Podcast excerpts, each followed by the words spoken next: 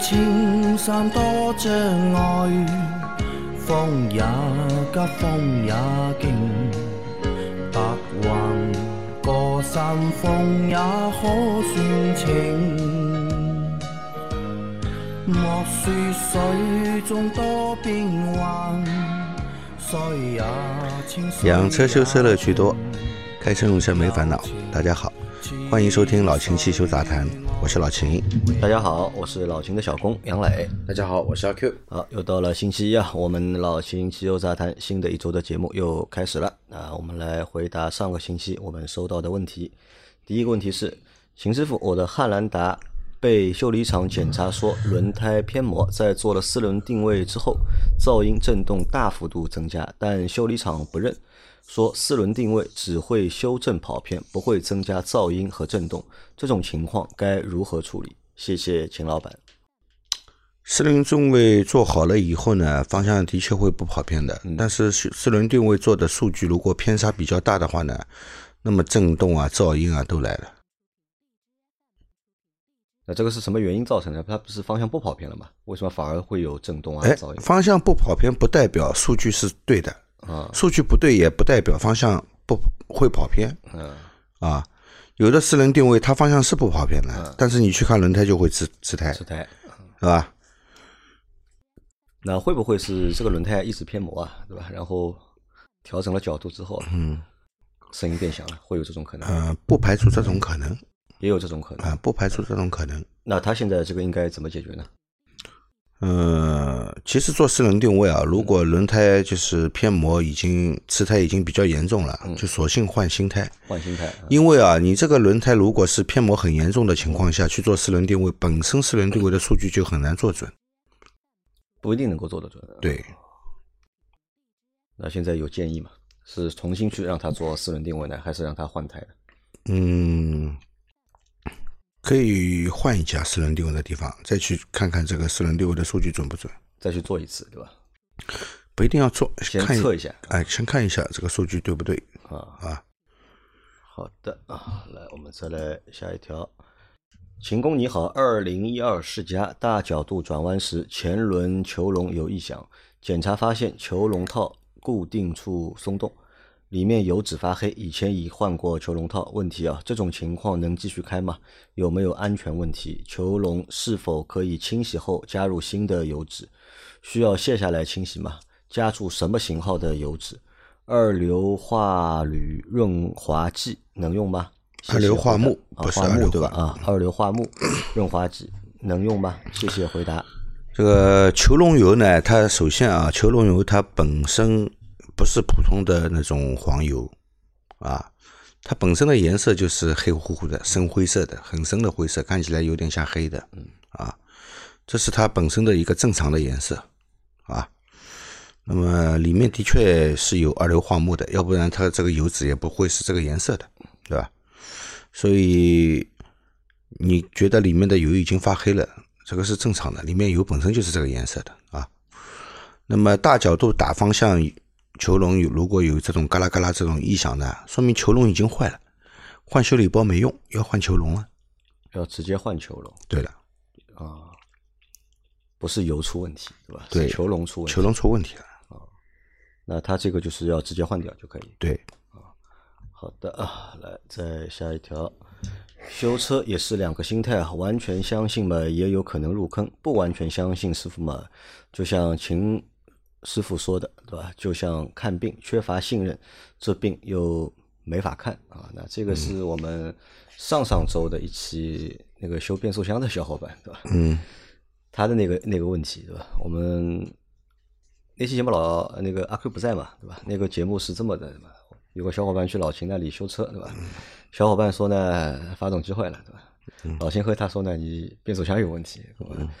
但是那个小伙伴呢，就是不相信，就是觉得自己发动机有问题。但老金呢，帮他试了好多次，的？就告诉他就是变速箱问题啊，干嘛？然后呢，导致呢这个车最终没有修成，对吧？我们就讨论了一个问题嘛，那个时候到底是到底要抱一个什么样的心态啊？在修车的时候，对吧？到底是要完全相信师傅呢，还是要完全相信自己？谁专业相信谁。谁专业相信谁？对啊。但这个小伙伴也说嘛，如果你完全相信的话呢，也有可能会入坑，对吧？这个也是很尴尬的一件事情啊。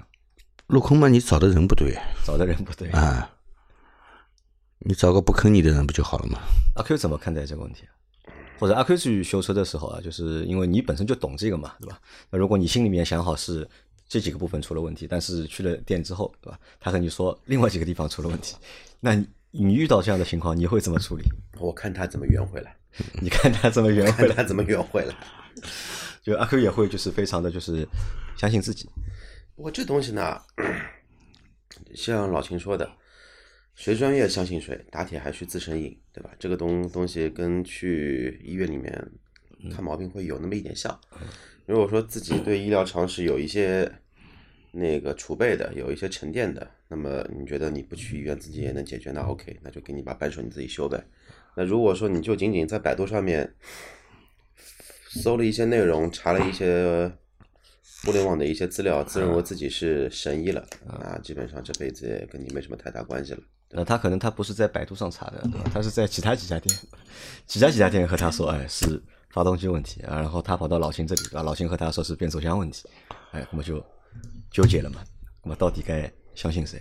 那就让他就可能我们同一个症状，是吧？跑了三家医院，对吧？三个医生给了你三个答案，对吧？或者三个病因，对吧？到底该相信谁？其实这个很正常，因为修车的师傅之间也会有谁专业谁不专业，有也有分那个谁的职业操守比较高尚，有的谁的职业操守很低下，都会有。所以这个东西呢，无法去评价这位小伙伴的自己的心理想法，但只能说呢，也希望他这个车子呢找到一个正确的地方，能把它修好啊，别到时候真的是像他自己认为的变速箱确实有问题，但他修了个发动机，修完发动机拆开了他也不懂，到时候再别人再跟他说哦，修完之后，因为你的变，因为你的发动机有问题了，所以导致你的变速箱也连带有责任了，也坏了。那好，那这个就真的像是我听友说的一样，入坑了。啊，我我发现阿 Q 这个套路很熟悉，对吧？他这个故事不要听全部的，听个几个点，对吧？他就知道这个套路是什么样的了，对吧？那作为消费者来说，有什么办法能够去判断，就是这个修车店或者这个修车师傅啊是否专业？有办法吗？嗯，如果你是对汽车一点都不懂的，对啊，很难去分辨，很难分辨。很难分辨，对吧？但是有一点是可以做到的。你说我这个东西坏了是吧？好的，你修，修好了，我的问题解决了，就是就是对的。嗯你修好了这个问题没解决还存在，那那你就没修好，你就不会修。你说的这个问题不存在是假的试，试错成本有点高，但是，哇，这个很难啊，这个的确是很难的一件事情，所以，呃，我觉得对吧，多听节目吧，对吧，可能会对大家以后修车多多少少可能会有点帮助。那再来下一条，转向机可以换油封吗？他说转向机可以换油封的，嗯。他说，因为我们上次节目里面有人说这个转向机、方向机油封漏油嘛，嗯不停的要添加嘛，那么我们的建议就是短期内可以不换油封，如果这辆车子要长期使用的，还是把方向机给换了。那么他来评论就是说转向机是可以换油封的，不用换方向机，他就是这个意思，知道吧？是不是因为油封换了之后，还是会存在漏油的可能？我跟你说，这个方向机换油封，嗯，基本上百分之九十九是不会成功的。不会成功啊，对，因为换好了，当时嗯就有可能漏。因为这个不是油封的问题，对吧？呃，不单单是油封的问题，油封肯定有问题，要不然它怎么会漏呢？但不单单是油封的问题？那么如果换油封换好了以后，当时不漏，嗯，大概率三个月之内还是会漏的。还是会漏，对的，所以意义不大。意义不大。你换好了以后又漏了，你还换吗？你肯定不换了呀。到时候再再去换方向机，那么换油封的钱不是白扔了吗？啊，浪费了，对吧？所以这个要考虑，如果这个车还要长时间使用的话，就直接换方向机。对，好，再下一条，三位老板好，请问一下秦师傅啊，广汽本田原厂刹车油是 DOT 三的，说明书要求 DOT 三和 DOT 四都可以，有必要为了干沸点和湿沸点去外面升级 DOT 四的刹车油吗？车型时时代雅阁 1.5T，十分感谢。呃，特地去升级呢也没必要。其实日本车很多啊，它原厂都是用的 DOT 三的刹车油，嗯，是吧？那么特地去这样升级一次也没必要。反正这个 DOT 三的油也不是不能用，那你到了换刹车油的时候，比方说我们说的两年或四万公里要换刹车油的时候，那么你就把这个油换成 DOT 四的就好了嘛。就下次换的时候，对对去换，就不要特地就是还在可以用的情况下面去换这个。对，没必要这也是浪费嘛。啊，那能够再帮我补充一下吧？因为我记得我们在之前节目聊过，对吧？说过刹车油等级，对吧？DOT 三、DOT 四，嗯，对吧？还有好像还有 DOT 五，对吧？DOT 五，DOT 五的话，赛用油，赛用油民用油原那个则上是那个叫比 DOT 五点一五点一啊。那这个 DOT 三和 DOT 四会有什么区别，DOT 四还有一个叫 DOT 四 Plus 的四 Plus 啊，级别更高。在哪里呢？呃，是这个油的性能不一样，还是怎么？对的，油的沸点，对油的那个叫吸水性，吸水性都不一都不一样。都不一样啊。但是常规的话呢，基本上都是 DOT 三为主。嗯，四的话呢，欧洲车比较多一些，欧美车比较多欧。系、美系一般都是用的 DOT 四啊，日系车目前来说大多数用的是 DOT 三。那是不是这个数值越大，就是代表这个刹车油越好呢？呃，还是标准不一样不能去这么去说，它是不同的标准。就好像怎么说呢？这个也不能，我的这个想法不能在节目里面说，这个比喻好像不太合适。反正就这么一个意思，就是说 DOT 三、DOT 四都是安全的刹车油。嗯。然后的话呢，这个油跟刹车性能其实没有直接的关系，因为刹车性能的话呢，其实之前我们节目里面聊了很多了，会跟什么呢？会跟轮胎、路面的附着能力以及刹车盘、刹车片有关系。其实呢，还有一个点就是在于你的一个 ABS 或者 ESP 的总泵适配于哪一种刹车油啊。因为不同品牌供应的那个 ESP 的总泵或者 ABS 的一个总泵，它有它的一个标准，它要去找一个适配它的一个油，油的稠稀程度、油的一个吸水性、油的一个包括流动性，都是它的一个衡量的一个标准。所以说这个东西没有绝对说 DOT 三好，DOT 四不好，甚至于说有很多的 DOT 三的车型，它的制动距离会比 DOT 四、DOT 五的都要低一些。啊，这个不取决于油，对吧？综合的一个这个其实不取决于你到底用什么刹车油。好的啊，那再下一条是，三位老板好，刚才听到前面一期节目讲到带有自动闭缸功能的发动机不宜用粘度太高的机油，于是就想到网上流传的一种说法，说是丰田发动机有 VVT 功能，高粘度机油会影响 VVT 功能正常运作，所以宁惜勿愁。请问这个说法有道理吗？还是纯属无稽之谈？谢谢，祝节目越来越好。自动闭缸技术呢，是在凸轮轴上面加了电磁阀啊，去顶这个凸轮，那么来完成一个闭缸的这样动作啊。那么 它这个呢，对机油的这个流动性的要求的确是比较高。高那么低粘度的机油相对来说流动性也高一点。嗯啊。那么所以说，这个目前通用的这个带闭缸技术的发动机呢，厂家是推荐使用零 W 二零的机油的低粘度的一个机油，对吧？但是这个低粘度的机油在非这个带闭不带这个闭缸技术的这个发动机上呢使用的呢，会出现一个机油消耗量过大的问题。嗯，所以还是要针对发动机来选择机油。那他说到，那么 VVT 这个功能呢，其实也丰田的 VVT 发动机这个其实很多车子现在大部分的发动机都带这个功能，叫正时可变嗯、啊。正时可变呢，它是通过凸轮轴前面一个油压盘啊来工作，来改变这个凸轮轴的角度，对吧？以以达到一个高速的时候发挥一个最大动力，低速的时候保证发动机的低扭的这样一个目的，是吧？那么你说这个盘用了高粘度机油会出现这种盘的功能不正常，会出现卡滞现象？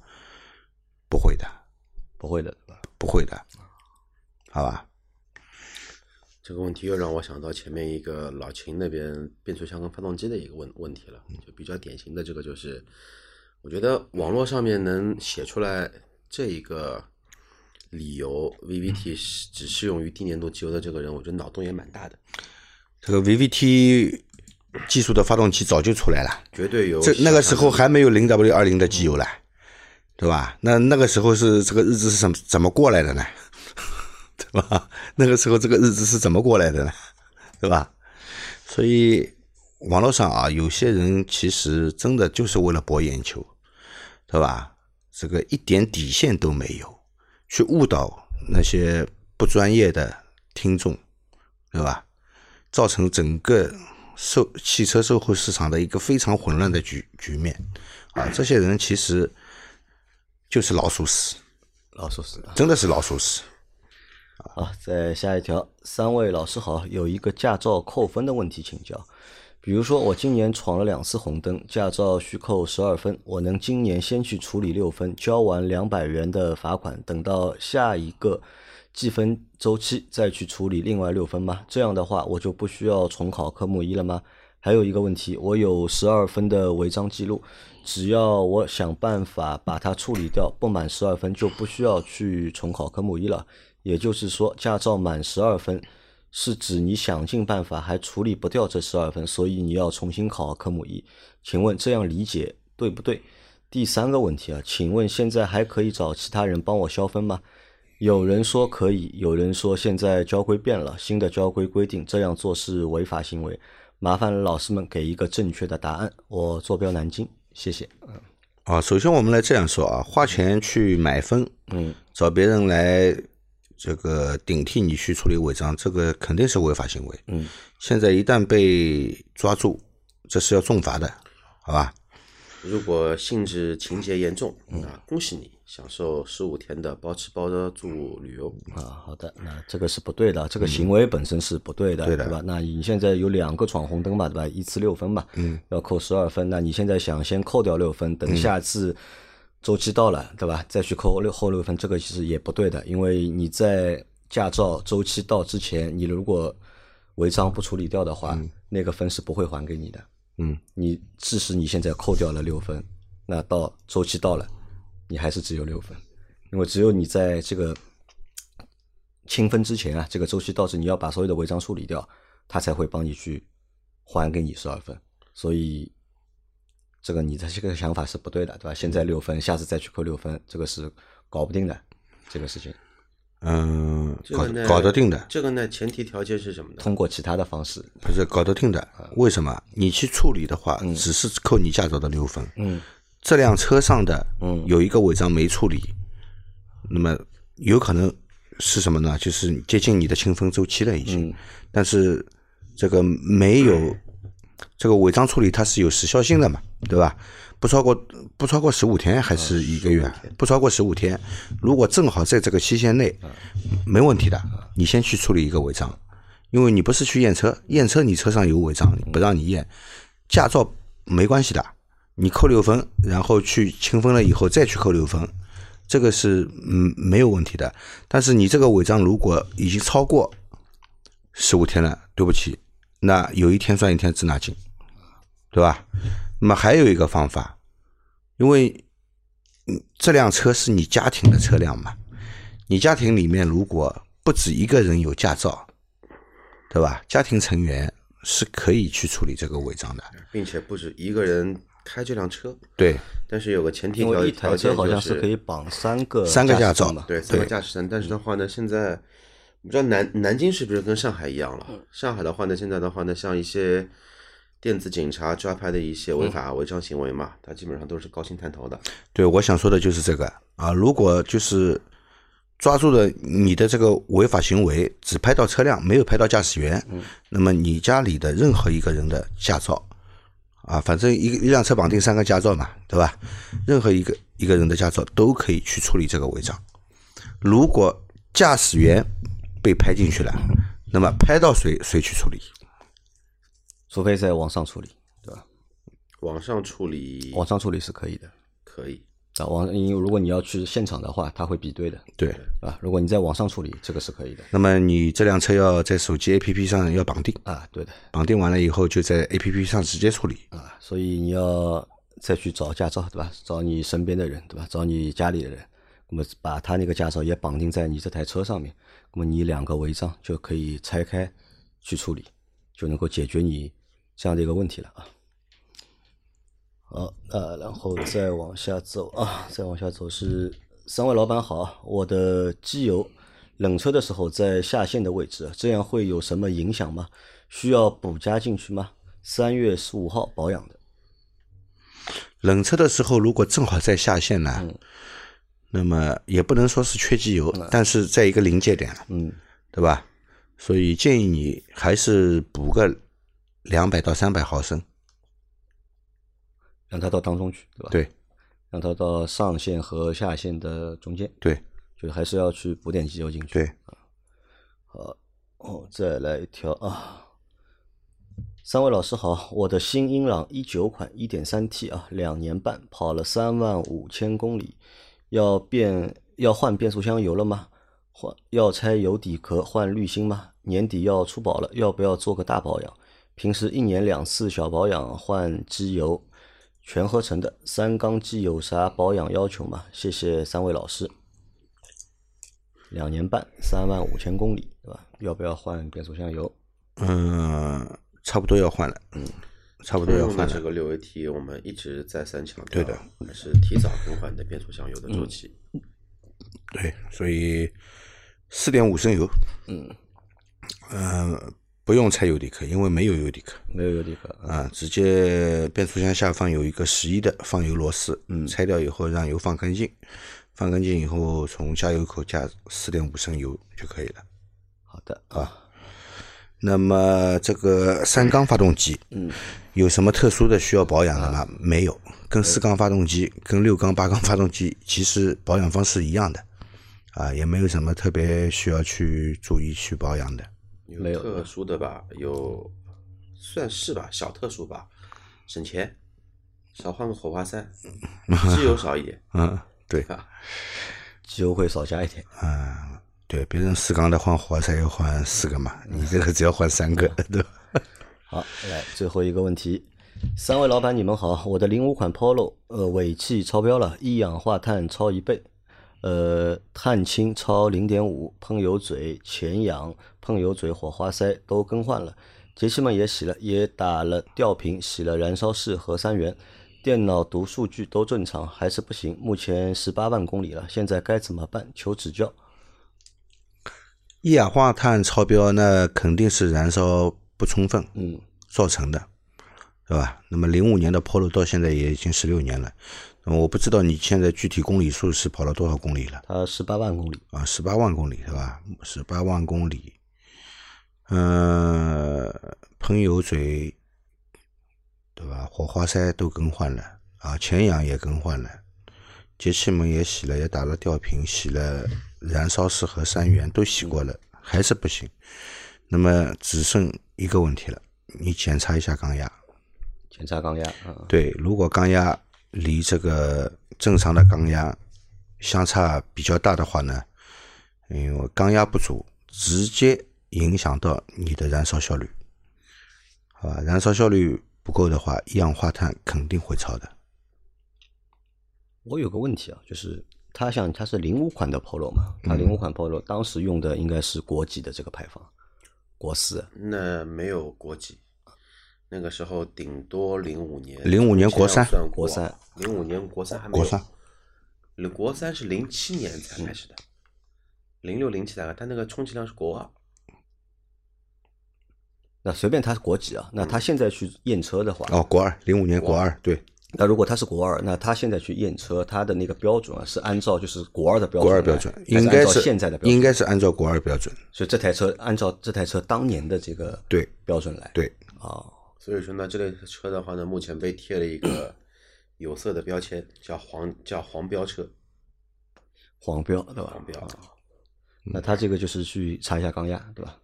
查一下缸压，然后如果是碳氢超标的话呢，嗯，建议你三元催化再洗一下，再洗一下，如果可能话，可能的话拆下来洗。拆洗对吧？它应该现在是打吊瓶，对吧？可能洗的不够彻底，对，需要拆下来洗。对，啊，好的啊，那我们今天的这期节目啊，就先到这里啊。大家有任何关于养车、用车、修车的问题，可以留言在我们节目最新一期的下方，我们会在下周的节目里面一一给大家解答。我们明天再见，拜拜。好，拜拜。